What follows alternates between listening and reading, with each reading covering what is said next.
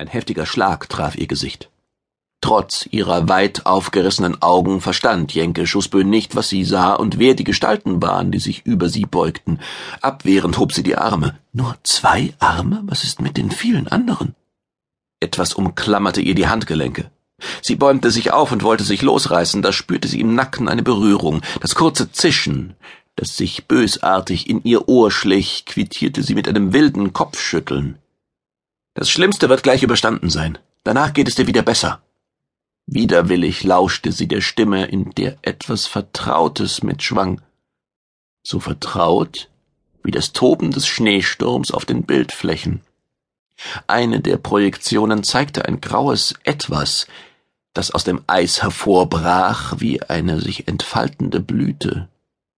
Ich habe dir ein Beruhigungsmittel injiziert. Nur ein paar Sekunden bevor dieses dieses Biest, den Skarabäus packte, hast du wie ein Tier losgebrüllt.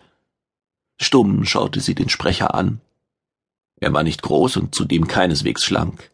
Das Haar hing ihm wirr in die Stirn, und als er sich scheinbar unschlüssig mit der flachen Hand übers Gesicht fuhr, protestierte sein Dreitagebart mit einem kratzenden Schaben. Losgebrüllt? Jenke hatte Mühe, ihre Erinnerungen zurückzuholen. Für einen Moment glaubte ich, da draußen zu sein.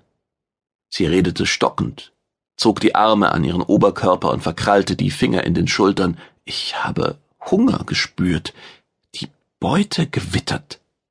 Cyrus Smith, der Logistiker der Expedition, schürzte die Lippen. Es wirkte unschlüssig, wie er die Injektionskanüle zwischen den Fingern drehte. In der gleichen Sekunde wurde der Skarabäus hochgeworfen und schwer erschüttert. Ein unheilvolles Knirschen begleitete den Aufschlag, als würde die Außenhülle eingedrückt. Bevor das Schiff mit leichter Schräglage zur Ruhe kommen konnte, wurde es erneut angestoßen. Ein Meer von Warnanzeigen leuchtete, aber es gab keine bemerkenswerten Schäden. Der Skarabäus war und blieb eines der robustesten Arbeitstiere der Flotte, auch und vor allem in diesen Tagen, da sich hochgezüchtete Technologie einmal mehr als höchst anfällig erwiesen hatte. Ein schweres Dröhnen hallte durch das Schiff. Jenke wandte sich zu den Favaderei um. Die drei dürren, hochgewachsenen Gestalten klebten geradezu auf ihren Sesseln. Sie hatten Angst, natürlich. Wahrscheinlich fürchteten sie weniger, ihr Leben zu verlieren, als ihr Ziel nicht zu erreichen. Das Dröhnen wurde zum wütenden Hämmern.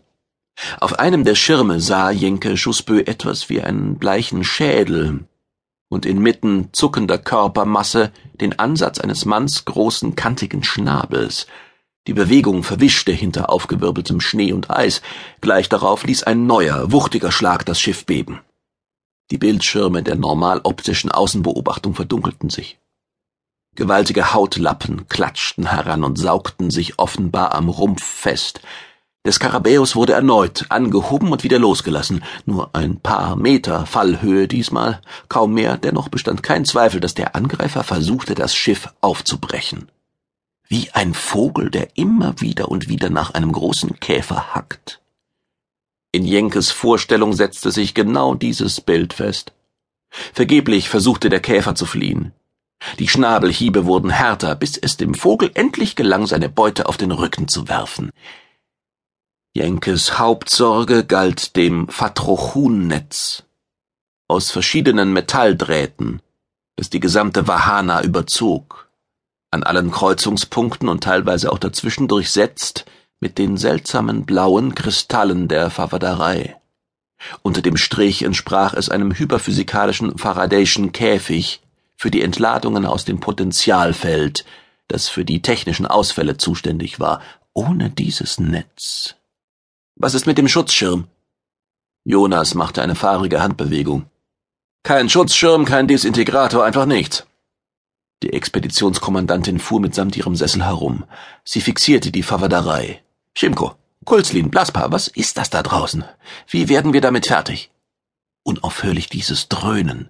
Der Angreifer hackte auf die Verbindung zwischen Kern, Zelle und Kommandokugel ein. Das war ungefähr so, als packte Jenkes imaginärer Vogel den Käfer unmittelbar am Kopfansatz.